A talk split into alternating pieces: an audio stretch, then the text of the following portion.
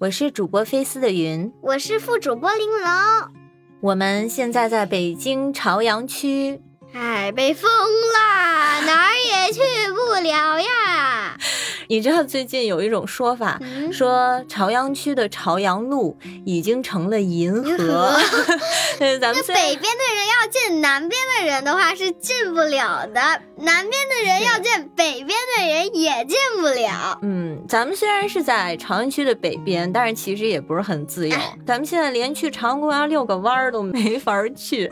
哎，是呀，无聊呀，能去哪儿呢？你最远想去哪儿？我最远。既然现在咱们哪儿也去不了的话，咱们就幻想一下，你最远想去哪儿？月球、太空。嗯，你不愧是水瓶座的小孩儿哈，你就不属于地球。那你知不知道，咱们其实中国邮政早就有了太空邮局了呢？啊，不知道，早在二零一一年就成立了。嗯，二零一一年这么早，妈呀！所以到现在已经是第十一个年头了，一直在营业。那这个邮局是怎么运行的呢？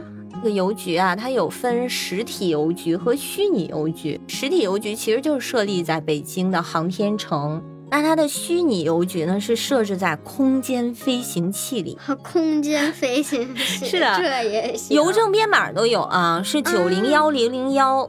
嗯，太空邮局的首任局长就是咱们国家首位航天员杨利伟。杨利伟，你得叫大大吧？大爷，杨利伟大爷是吗？那如果我们想寄一封信的话，这封信先要到达航天城，之后呢会被再存为电子信息。电子信息就是到虚拟里面了。对，然后它就能搭载着飞行器邮寄到太空去了。所以它的谁能看到呢？是的，我也是一直很好奇啊，这封信为什么想要去月球吗？嗯。我去月球呀，主要是想把玉兔带回来，主要是想把玉兔带回来。兔呢？我要把玉兔偷回来，嫦娥就疯了。如果现在你可以往太空邮寄一封信的话，你打算写些什么内容呢？嗯，希望。航天员叔叔们能带我去月球，把玉兔给偷了吧？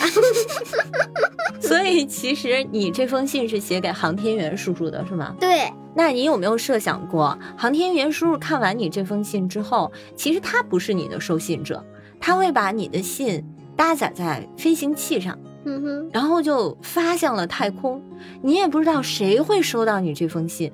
我呢，会写这封信的时候呢，带着两根煮熟了的胡萝卜啊，然后说：“外星人啊，外星人，尝尝我们地球的蔬菜吧。”然后呢？然后外星人就会尝呀，说不定还挺好吃的，觉得。其实，然后你再拐回来两只像玉兔一样的外星人，对，还是要偷玉兔。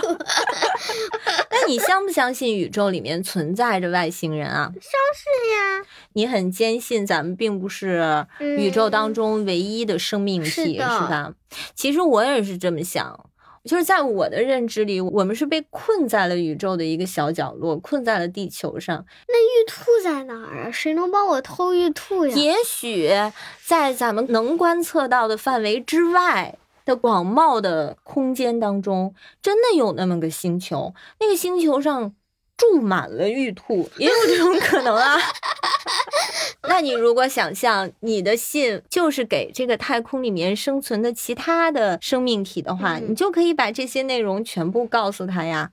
你知道，在一九七七年的时候，我们往这个太阳系外发的这个探测器，其中就有旅行者一号，那么它就搭载了一张光碟。这张光碟上面除了记录着太阳系的各行星的图片，嗯，人类的这个结构图，还有五十五种的人类的语言，以及地球上上百万种动物的声音，还有咱们人类的经历的历史之外，你看它这上面还有一个坐标图，它把宇宙中的一个坐标其实也放在上面了。所以就希望，如果有一天真的有外星人收到它的话，能够顺着这个坐标找到我们，找到这个被困在地球上的我们。那你会写一些什么给太空？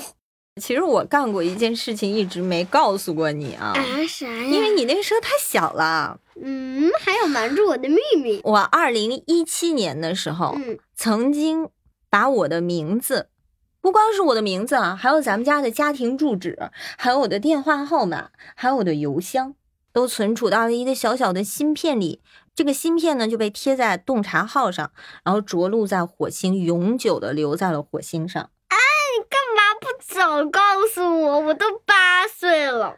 你知道当时我为什么要干这事儿吗？嗯一七年的时候，你三岁吧？嗯你知道你刚开始迷恋上《巴巴爸爸》这套书，啊，你特别喜欢看那个《巴巴爸爸去火星》，你还记得啊，吗？我记得。对，所以其实我特别希望火星真的像《巴巴爸爸》里面描述的，在深深的峡谷里面住着波波爸爸一家。然后我非常希望波波爸爸有一天能够找到这样的小芯片，然后看到我们的地址，然后能给我邮寄回来一棵波波树。那你能让波波爸爸帮我把玉兔偷来吗？还是玉 兔。兔如果能发一封太空信，你会写些什么呢？这个问题我问过身边的好几个朋友，他们给的答案都不太一样。可能是因为每个人对未知的宇宙都有着不同的理解吧。有的人会许下自己美好的心愿，有的人会希望这封信能发往天堂，写给那些已经逝去的亲人，寄托自己对他们的思念。